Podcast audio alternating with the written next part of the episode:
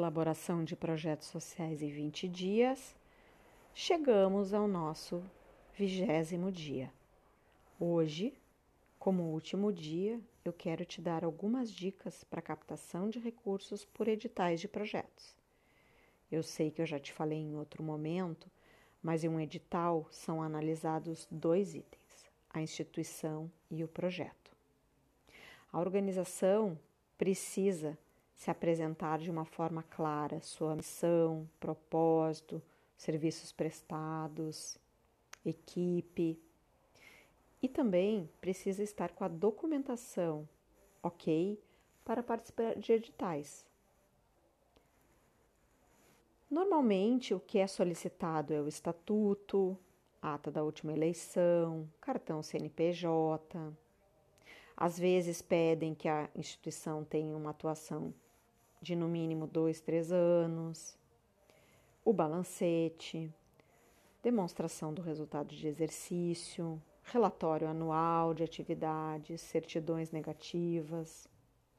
Às vezes, o edital pode ainda pedir um material extra, fotos, vídeos, apresentações ou outros materiais específicos para validar a experiência da organização além do projeto redigido, como todos os itens que falamos aqui durante esses 20 dias.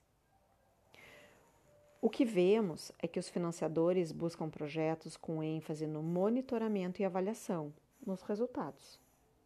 Além disso, os projetos precisam também ter clareza, coerência, capacidade de comunicação, inovação, replicabilidade e ser sustentável, no sentido de continuidade após a saída do financiador. Se você me acompanhou ao longo desses 20 dias, é provável que você tenha feito melhorias em seu projeto ou ainda tenha iniciado a elaboração de um. Quero acreditar que sim. Gostaria de contar com a sua ajuda agora. Que você possa me enviar um depoimento seu dizendo o que você aprendeu com o curso Elaboração de Projetos em 20 Dias, qual a diferença que isso fez ou fará na sua vida ou na vida da organização. Você pode enviar na forma de texto, de vídeo, áudio, como achar melhor.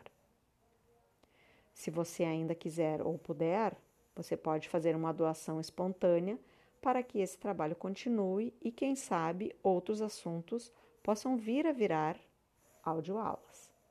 Nesse caso, utilize o Pix do meu e-mail lmaortiz@gmail.com.